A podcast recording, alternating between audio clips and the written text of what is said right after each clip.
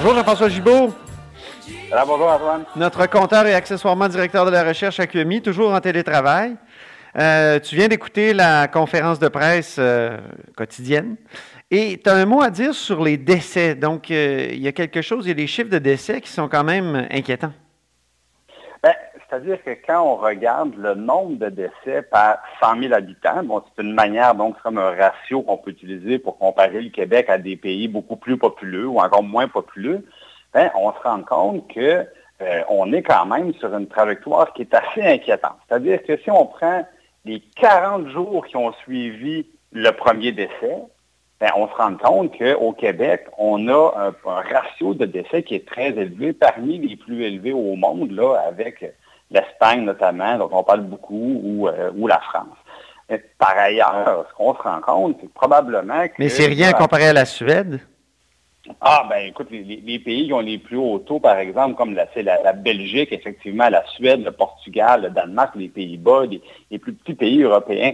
Mais ce qu'on se rend compte ce matin, c'est que les chiffres peuvent nous jouer des tours, malheureusement. Moi, j'aime beaucoup les chiffres et j'ai tendance à me fier aux chiffres, mais il faut les regarder comme il faut. Parce que ce qu'on on, constate, c'est qu'au début, on pensait qu'un malade, bon, euh, il, va pas bien, euh, ça, ça dégénère, il fait de la fièvre, on l'envoie à l'hôpital. Des fois, bon, on essaie évidemment de trouver la personne, puis quand on n'y arrive pas, ben, on s'imagine que la personne on peut décéder à l'hôpital. Mais là, on se rend compte aujourd'hui que les défunts, euh, pour la majorité, ça ne se passe pas à l'hôpital. Hein. Il y en a presque la moitié que c'est dans des CHSLD. Il y en a 20% que c'est dans des résidences pour aînés. Puis il y en a euh, presque 30% que c'était carrément à leur domicile. Ah évidemment, au début de la crise, euh, quand une personne décédait à la maison, ben, on regardait, ça pouvait être, passer sur le compte d'une pneumonie plus ordinaire ou de n'importe quelle autre maladie dégénérative, par exemple. Suis pas sûr que ça rentrait toujours dans la bonne colonne, euh, en Europe notamment, puis encore bien moins en Asie, quand on, comptabilisait tout ça. Ah Alors, ce qu'on constate au début, c'est qu'en ce moment, là, ça se passe pas à l'hôpital, Antoine, ça se passe beaucoup dans euh, les CHSLD et les résidences pour personnes âgées. Alors même, on nous annonce qu'il y aura des effectifs, le Premier ministre nous dit qu'il y a des effectifs qui vont être redéployés, peut-être du réseau euh, des hôpitaux vers, comme ça, les des soins euh, de CHSLD ou encore dans des résidences privées. Ce que je retiens de ce que tu me dis, c'est que peut-être qu'on tient mieux nos statistiques aussi que d'autres. Ah, assurément. Moi, je pense que du côté de l'Europe, encore plus du côté de l'Asie, avant qu'on se mette à faire vraiment une comptabilisation serrée de tout ça, euh, ça a pris beaucoup de temps, puis ça, ça embellit leur portrait. Maintenant, il y a d'autres pays où, qui ont des réputations très claires d'opacité, mm. des pays comme la Russie ou comme l'Inde, que quand on regarde leurs statistiques, c'est comme s'ils n'étaient pas touchés, mais pourtant, euh, euh, tout est fermé comme ici. Puis j'ai vu même une, une femme médecin en Russie est arrêtée par la police parce qu'elle disait que le, vrai portrait était très, très loin des statistiques officielles, justement. Oui, oui, c'est ça. Mais ça fait penser au débat sur le suicide à une certaine époque. Je me souviens qu'on se questionnait à savoir pourquoi il y avait tant de suicides euh, dans les pays nordiques notamment. Puis il y a un expert qui m'avait dit une fois, mais c'est aussi parce qu'on tient très bien nos statistiques. Alors, c'est, comme tu dis, les chiffres peuvent nous jouer des tours. Ah, il, faut, il faut le regarder comme faut, ces chiffres-là. Mais bon, maintenant, on peut passer peut-être à, des chiffres un petit peu plus... Euh, ben oui, parlons des finances publiques, parce que là, il y a des bonnes nouvelles. Ben là, il y a quand même des nouvelles qui sont assez intéressantes. C'est-à-dire que euh, le ministre euh, des Finances, donc M. Girard, a annoncé cette semaine, bon, on a mis des mesures dans le cadre de la crise qui totalisent 18 milliards. Même après ça, c'est devenu 19 milliards parce qu'il y a d'autres mesures qui s'ajoutent. Puis là, on dit, oh mon Dieu, 19 milliards. Sauf que quand on y regarde de plus près, il y a l'essentiel de ces mesures-là qu'en réalité, c'est des liquidités qu'on vient donner surtout aux entreprises et aux contribuables aussi, mais c'est des liquidités temporaires. Et là, je parle de quoi? Je parle des gens qui ne seront pas obligés d'envoyer leur, euh, leur, rapport d'impôt et surtout, surtout leur paiement d'impôt pour ceux qui en ont à faire. Euh, on n'aura pas besoin de le faire au mois d'avril comme d'habitude. Même chose pour les entreprises. Et eux, s'ajoute à, à, ça des remises de, taxes à, la consommation. Tout ça est envoyé à la fin de l'été. Donc, ça représente des milliards, mais c'est des milliards qui vont finir par revenir quand même dans les coffres de l'État. Donc, c'est des pertes temporaire. Alors, si on met ça de côté, puis on se concentre vraiment sur l'argent qui est dépensé et dont on ne reverra pas la couleur, on parle plus de 4 milliards de dollars. Donc, du côté du Québec, c'est très gérable.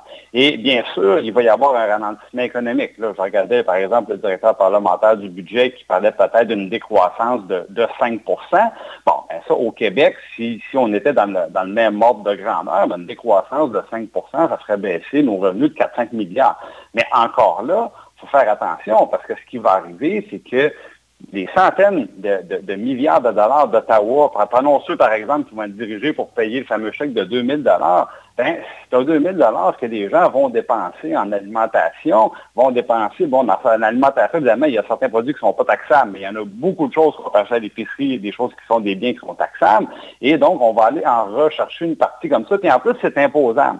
Donc, on voit que euh, du côté du Québec, probablement qu'on euh, pourra s'en remettre plutôt bien euh, au final de cette situation-là. Et autre chose que je regardais, les marchés financiers, le gouvernement du Québec, encore cette semaine, là, hier, a fait des emprunts sur les marchés internationaux, même en Europe où ça va plutôt mal, et on a été capable d'aller chercher 500 millions de dollars à des taux d'intérêt très, très bas, là, aux alentours de 2-3% et sur un très long terme, des emprunts sur 30 ans. Donc même on sécurise notre dette, le ministère des Finances qui est en train de veiller à notre bien. Là, on, en parle moins de ces gens-là, mais je peux vous dire qu'ils font tout un travail pour nous assurer que la secousse euh, sera la, moins importante possible, puis y arrive assez bien. Mais ça, c'est dans l'hypothèse où la, crise euh, se termine, mettons, cet été. Mais, mais si elle ah, perdure jusqu'au mois de décembre, ou, si, selon les pires scénarios, euh, ça va jusqu'à jusqu'à un an là, de crise avant qu'on trouve un vaccin, puis tout ça, là, j'imagine qu'il pourrait y avoir vraiment des dommages aux finances publiques encore plus graves. Bien, là, quand je parlais d'une décroissance de 5 là, je la prenais sur une base annuelle. Donc là, encore là, effectivement, c'est la grande question, combien de temps que ça va durer, on ne le sait pas. Euh, bon, on peut supposer, par exemple, qu'à l'impôt des entreprises, là, là, on peut dire comme euh, on peut dire comme euh, Ron Fournier, là, bye bye, on ne les reverra pas cette année. Mhm. donc ça, c'est très possible. Il y en a pour 8 milliards et demi. Je pense que ça, ce chiffre-là va baisser beaucoup. Par ailleurs, je pense que je ne te surprendrai pas beaucoup en en disant qu'il y a d'autres sources de revenus, par exemple la SAQ, euh, moi, j'ai l'impression que la SAQ va, tellement bien s'en tirer qu'ils vont peut-être même en vendre plus que d'habitude. Alors, il faut, les prendre, faut les prendre une par une. Mais J'imagine qu'il y a beaucoup de dépenses qui se faisaient au restaurant qui vont être déplacées vers les épiceries puis les, euh, la, SAQ, comme tu dis. Absolument. C'est pour ça que je dis que dans le cas du gouvernement du Québec, il, va y avoir de la récupération d'une main de ce qui est dépensé d'une autre main, mm-hmm. et même de, la main du gouvernement fédéral. maintenant, au fédéral, ce sera, je pense, une autre histoire. On s'en va vers des résultats assez catastrophiques et, eux, eux, euh, par contre, il faudra voir si leur stratégie sera après ça de couper dans les transferts aux provinces, comme ça a été le cas par le passé. Euh, je veux dire, le, la méthode Paul Martin. Ben, parce que si, si c'était jamais arrivé dans le passé, euh, ça serait peut-être odieux de, de, l'évoquer, mais malheureusement, dans le passé, ça s'est passé de cette façon-là. Donc, euh, c'est ce qu'on peut redouter, je pense, de, plus grave du côté du gouvernement du Québec, c'est que le fédéral vienne après ça faire le ménage un peu en, réduisant les transferts qui sont, je le rappelle, là, essentiellement destinés au financement de la santé puis de l'éducation. Donc ça, ça sera dans les choses à suivre. Mais il y a quand même des économistes comme Pierre Fortin, qui est bien connu au Québec, qui pensent que le gouvernement fédéral, étant donné que c'est des circonstances qui sont vraiment passagères, on n'est pas dans, les, dans, les, un état permanent, ben, ils croient que même au niveau fédéral, ils devraient pouvoir s'enlever quand même assez bien là, à moyen mhm. terme. Bon, ben, c'est quand même rassurant. Ben, il, faut regarder aussi les, il faut regarder aussi euh, les, bonnes nouvelles. Puis cet après-midi, ben, on aura encore beaucoup plus de statistiques parce que c'est la, c'est la grande question de la ben oui, c'est le grand déballage des ben, scénarios. Le déballage là, euh, qui s'en vient, moi je m'en vais là tantôt pour voir un petit peu quels sont les scénarios de la santé publique, à quel moment on aura le sommet euh, de la contagion, à quel moment on peut penser réouvrir justement un peu les commerces progressivement, relancer euh, les chantiers de construction.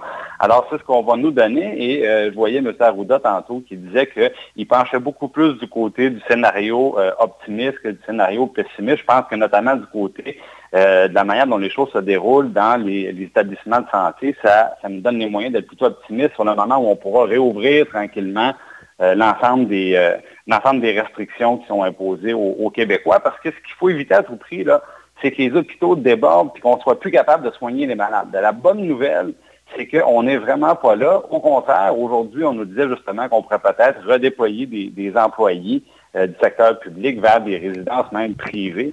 Donc, ça se passe plutôt bien. Et si le système de, santé peut gérer les personnes infectées, bien, ça veut dire que bientôt, euh, peut-être plus, euh, à un moment donné, on a eu des, scénarios, on pensait que la date serait reculée indéfiniment. M. Legault nous a dit on, va se tenir jusqu'au mois de mai. Bien là, je pense que cette fois-ci, le mois de mai, ça devient peut-être une échéance réaliste. Bien. Ben, merci Jean-François Gibault, puis je suis désolé pour la nouvelle qui vient de tomber sur le Grand Prix qui est reporté. Te connaissant, toi, amateur de char. Ah, c'est vraiment désolant, mais on n'en a pas le choix. on en fera deux. On en fera deux l'année prochaine. OK. Merci beaucoup. Merci à toi. Salut.